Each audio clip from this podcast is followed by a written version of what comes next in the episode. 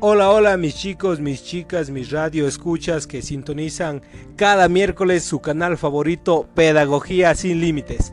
Hoy les tengo unas invitadas para discutir sobre un tema que vemos que es trascendental para la educación. Vamos a hablar sobre los agrupamientos flexibles en la educación. Para ello tengo dos invitadas. Tengo a Pau Gallegos. Hola Pau Gallegos. Buenas tardes Israel. Primero quiero agradecer por invitarnos a este espacio. Considero que el tema de hoy que nos ha planteado para debatir en este espacio es de suma importancia, no solo para nosotros, sino para los padres, madres, profesores y la audiencia en general. Sí, Pau, tienes toda la razón. Es de suma importancia para todos aquellos que tú acabas de nombrar. Bueno, también tenemos a Diana Arizaga. Hola Dianita, ¿cómo estás? Hola Ira, ¿cómo estás? Bueno, gracias por la invitación a este programa eh, Pedagogía sin Límites. El tema que hoy hemos planteado acerca de los agrupamientos flexibles en la educación me parece muy importante. Eh, cabe mencionar que no hay que olvidarnos eh, de los alumnos, que ellos son los protagonistas del mismo. Tienes razón, Dianita. Quizá hoy en día nos estamos dejando de lado a los alumnos cuando son ellos los protagonistas del aula. Bueno, chicas, ¿qué les parece si comenzamos a hablar de los agrupamientos flexibles? Bueno, antes de comenzar, chicas, ¿qué tal si damos paso a lo que nuestros radios de escuchas nos están sugiriendo? Ellos quieren escuchar una canción que dice que les gusta mucho. Pienso que es de darle también chance a ellos. No sé qué opinan ustedes. Sí, me parece buena idea. Compartamos. Bueno chicos, vamos a dar paso a la canción sobre la pedagogía del oprimido. Espero que sea de su agrado y ya saben, comenten a su canal. Espero la disfruten.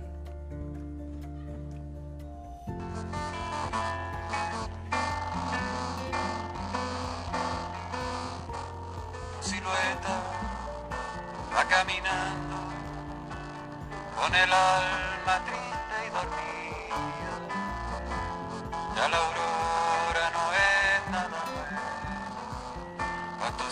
Ya el cielo y sus estrellas se quedaron mudos, lejanos y muertos a tu mente ajena. Nos hablaron una vez cuando niños, cuando la vida se muestra entera, que cuando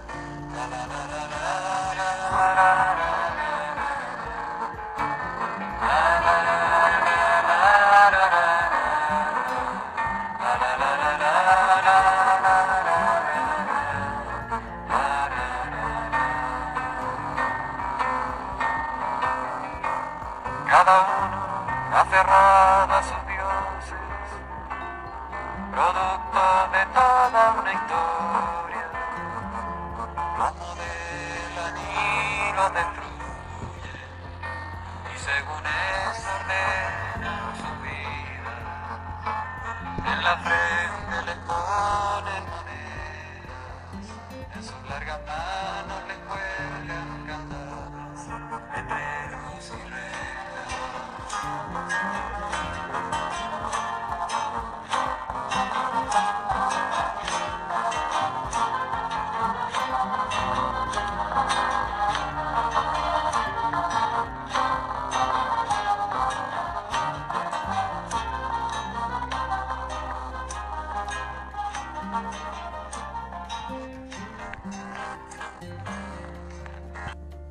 Bueno, mis chicos, espero que les haya gustado esta preciosa canción que acabamos de escuchar. No sé si alguna de ustedes quiere decir algo. Bueno, sí. Claro, Isha, eh, la melodía estuvo muy... sí, fue una canción muy bonita eh, que por parte de los oyentes eh, tuvieron una buena elección. Claro que sí, es preciosa la canción. Bueno chicos, por fin lo que estaban esperando. Vamos a hablar sobre los aprendizajes flexibles de la educación. Bueno, en sí, chicas, sobre los agrupamientos flexibles, como hemos estado hablando, eh, pueden proporcionar una metodología adecuada en la búsqueda de diferentes opciones para organizar al alumnado, que partiendo de una amplia flexibilidad permiten mejorar el proceso de enseñanza y aprendizaje de los alumnos y alumnas. La definición del modelo de agrupamiento por el que se opte cada uno de los centros dependerá de los diferentes factores, factores o recursos personales y materiales que disponga cada eh, establecimiento. Pues así es como lo he visto yo desde mi punto, desde mi criterio. No sé, ustedes, Pao, Pao, Dianita, no sé, ¿qué, qué tú me puedes decir, Pao? Los agrupamientos flexibles suponen una medida de atención a la diversidad que consiste en un tipo de agrupación del alumnado entre los diferentes grupos o de un mismo nivel o curso, rompiendo el grupo de referencia y estableciendo diferentes grupos en función de los distintos niveles de competencias curricular. Estos grupos resultantes serán más adecuados para realizar determinadas actividades de un área o materia, permitiendo una mayor personalización del aprendizaje del alumnado se basan también en ciertos objetivos, eh, como es adecuar la respuesta educativa al alumnado a través de una mayor personalización del proceso de enseñanza, crear cauces que prevengan los problemas de convivencia y disciplina que vienen siendo habituales en las aulas como consecuencia de la falta de interés o el sentimiento de importancia que genera en ciertos alumnos y alumnas el no superar los objetivos educativos previstos para el grupo clase.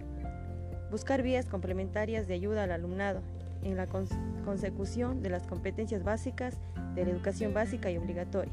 Favorecer y tomar en el profesorado mecanismos de atención a la diversidad, de coordinación, trabajo en equipo, así como facilitar su labor docente. Sí, Pau, me parece muy acertado tu punto de vista. Eh, y Dianita, ¿tú, ¿tú qué me puedes uh, decir en cuanto a, a, esto? Sí, claro, Ira. Bueno, yo te podría eh, hablar acerca de, de cómo ayudan las agrupaciones flexibles a la atención a la diversidad. Bueno, eh, hay que tener en cuenta que esto ha permitido al profesorado seguir los distintos ritmos de aprendizaje, ofreciendo al alumnado lo que necesita en función de sus características, dificultades, dificultades y niveles de competencia curricular. Muy bien, Dianita. Eh, me parece muy bien lo que tú dijiste, pero ¿cuál sería uno de los beneficios que se pudiera tener con agrupamiento flexible? Sí, claro, Isha. Eh, bueno, uno de los beneficios que yo pienso y considero que es importante son los progresos y la recuperación del alumnado con dificultades de diverso índole para progresar en su proceso de aprendizaje. Eh, bueno, la atención a la diversidad también hace que la convivencia en el aula en particular y en el centro docente en general sea más enriquecedora y que cada alumno y alumna avancen sin que el alumnado con dificultades o distintos ritmos de aprendizaje constituya un freno. Bueno, sí, Dianita, un agrupamiento flexible en realidad lo que busca es no dejar rezagado a un niño que quizá no presente las mismas capacidades que a los, que se les considera normal. Eh, eh, además de que estos agrupamientos ofrecen más oportunidades de atención personal e individualizada al alumno y aumentando su satisfacción, eh, que en este caso sería al profesorado. Bueno, hablando de todo esto, Pau, ¿qué, puede proporcionar un agrupamiento flexible? Las agrupaciones flexibles pueden proporcionar una metodología adecuada en la búsqueda de diferentes opciones para organizar al alumnado, que, que, partiendo de una amplia flexibilidad permitan mejorar el proceso de enseñanza y aprendizaje de los alumnos y alumnas. Claro, Pau. Entonces, estas metodologías que usted que usted nombra, ¿a quién pueden ir dirigidas? Este sistema de agrupamientos flexibles supone una estrategia organizativa y metodológica dirigida no a un único alumno o alumna, sino un grupo. Esta medida se enmarca dentro de los programas de adaptaciones curriculares no significativas, como queda recogido en la orden de 25 de julio del 2008, por la que se regula la atención a la diversidad en la educación básica. A grupos no afectan significativamente a los objetivos, competencias básicas, contenidos y criterios de evaluación de las distintas etapas educativas dentro de la educación básica, aspectos que siguen siendo los mismos para todo el alumnado, salvo que aquellos que sigan una adaptación curricular significativa y presenten necesidades educativas especiales. Bueno, chicas, y entonces, ¿cuál sería uno de los métodos que, métodos que se podrían usar para dar una mejor atención a la diversidad? Claro que sí, ya bueno, uno de los ejemplos que nosotros tenemos en cuenta y creo que todos los profesores en las escuelas, instituciones, eh, tienen en cuenta es el trabajo en equipo dentro de las aulas, eh, dentro de la, eh, fuera de las mismas. Eh, ¿Por qué te digo que el trabajo en equipo es eh, una herramienta de suma importancia? Porque esto requiere un esfuerzo adicional por parte del profesorado, esfuerzo que es necesario asumirlo como docentes que creo que se están preparando, docentes que ya están dentro de las instituciones y que quieren una educación de calidad. Además te puedo decir que también el planteamiento de un trabajo en equipo coordinado es em, imprescindible para esta medida, ya que requeriría compartir una serie de pautas comunes que permitan abordar adecuadamente los procesos de enseñanza-aprendizaje del alumno. Claro que sí, Dianita. Un docente tiene que asumir su rol con compromiso dentro del aula de clases sin dejar a ningún alumno rezagado o con algo inconcluso. Bueno chicas, me parece que hemos llegado a un punto final. El tiempo pasó súper rápido. No sé, quizá alguna de ustedes quiere decir algo al respecto. Ya bueno, como para concluir el tema que hemos planteado el día de hoy en Pedagogía sin Límites, podemos decir que Después de debatir todo este tema, todo este largo tema, podemos decir que es un sistema de agrupamientos flexibles, eh, es una medida de atención a la diversidad que supone efectos de gran valor para los centros docentes que la aplican. Esta medida está extendiéndose cada vez más entre los centros docentes en los que están observando tales efectos, entre los de, eh, que destacan los siguientes. Primero, fomenta y proporciona el trabajo en equipo entre el profesorado, como yo te mencioné en uno de los puntos que tocamos, Isra. Eh, el segundo, posibilita un significativo aumento de, la competencia curricular del alumnado. Eh, tercero, la creación de programaciones y materiales curriculares adaptados a la diversidad del alumnado permite que éste trabaje en función de sus ritmos de aprendizaje, elevando la motivación del alumnado hacia el proceso de enseñanza-aprendizaje. Eh, cuarto, el adecuar la metodología y las actividades en las características del alumnado disminuye las conductas disruptivas, las partes de disciplina y amonestaciones, mejorando la convivencia del aula considerablemente. Y como último punto es la disminución en la ratio de los grupos con más dificultades ante el aprendizaje, permite una mayor eh, personalización e individualización del aprendizaje. Claro que sí, Diana. A luz de estos aspectos deberíamos plantearnos esta medida de atención a la diversidad como algo ordinario y corriente en la organización de los centros comunes. Aún así, una iniciativa de este calibre necesita de implicación y participación de toda la comunidad educativa de cada centro, no solo de algún sector o miembro de profesorado. Con esto creo hemos concluido este hermoso, este hermoso día hablando de pedagogía sin límite. O quizá quieren decir algo más, chicas. Eh, nosotros queríamos compartir un video que nos llamó la atención de la doctora María José Bolarín. Claro que sí, Pau. Entonces, pasemos la siguiente nota de la doctora María José eh, para todos nuestros radioescuchas el tema 2 titulado Procesos y recursos el agrupamiento del alumnado, perteneciente a la asignatura de organización escolar y recursos educativos. En primer lugar, tenemos que conceptualizar y hablar de qué entendemos por agrupamiento del alumnado. Pues bien, cuando estamos hablando del agrupamiento del alumnado, estamos hablando de cómo se organizan esos alumnos dentro de los centros docentes. Debemos de tener en cuenta además que esas formas de organizar a los alumnos no son fórmulas asépticas, sino que reflejan valores y principios. ¿Qué criterios hay para agrupar a los alumnos? Cuando hablamos de criterios para, agrupar a los alumnos estamos hablando de criterios a la vez verticales y horizontales.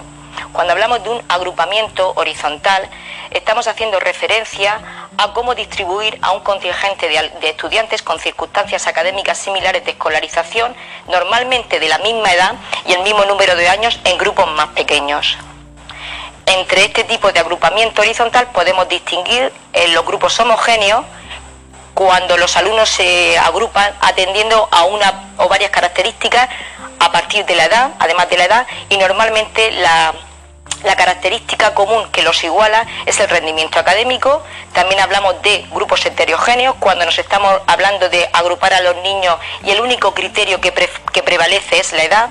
Y por el contrario, y el último, hablamos de grupos flexibles cuando los alumnos mantienen un grupo de referencia, pero se agrupan también atendiendo a las tareas que van a realizar con otros alumnos de diferentes grupos y de diferentes niveles. Además también, como ya hemos dicho antes, tenemos el agrupamiento vertical. Este trata de analizar el tipo de agrupamiento que regirá el progreso de una promoción de alumno a lo largo de toda su escolaridad. Dentro de este tipo de agrupamiento mm, vertical podemos distinguir el sistema graduado, el sistema no graduado y el sistema semigraduado de ciclo. El sistema graduado podemos decir que divide cada etapa educativa en tantos niveles o grados como años escolares ha de permanecer un niño en cada etapa. Por el contrario, el sistema no graduado es otra forma de organizar el progreso de los alumnos para garantizar la progresión constante y libre en cada uno de ellos, respetando las diferencias individuales. Y por último tenemos el sistema semigraduado de ciclos, que es un sistema de organización eh, semigraduada de trabajo de los docentes que fragmenta el progreso de los alumnos en unidades superiores al año escolar. Muchas gracias.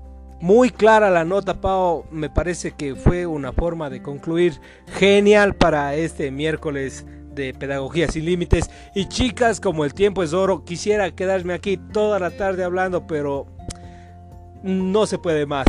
Eh, muchísimas gracias a mis radio oyentes por escucharnos. Ya saben, sintonicen nuestro canal. Cada miércoles subimos podcast nuevos y esperamos tener muchas visitas. Chicas, ¿quieren despedirse del público, por favor? Gracias, Isra, por la invitación a tu programa Pedagogía sin Límites. Eh, sí, de igual manera, Isha, muchas gracias por la invitación. Creo que ha sido una, una mañana muy fructífera para, para todos.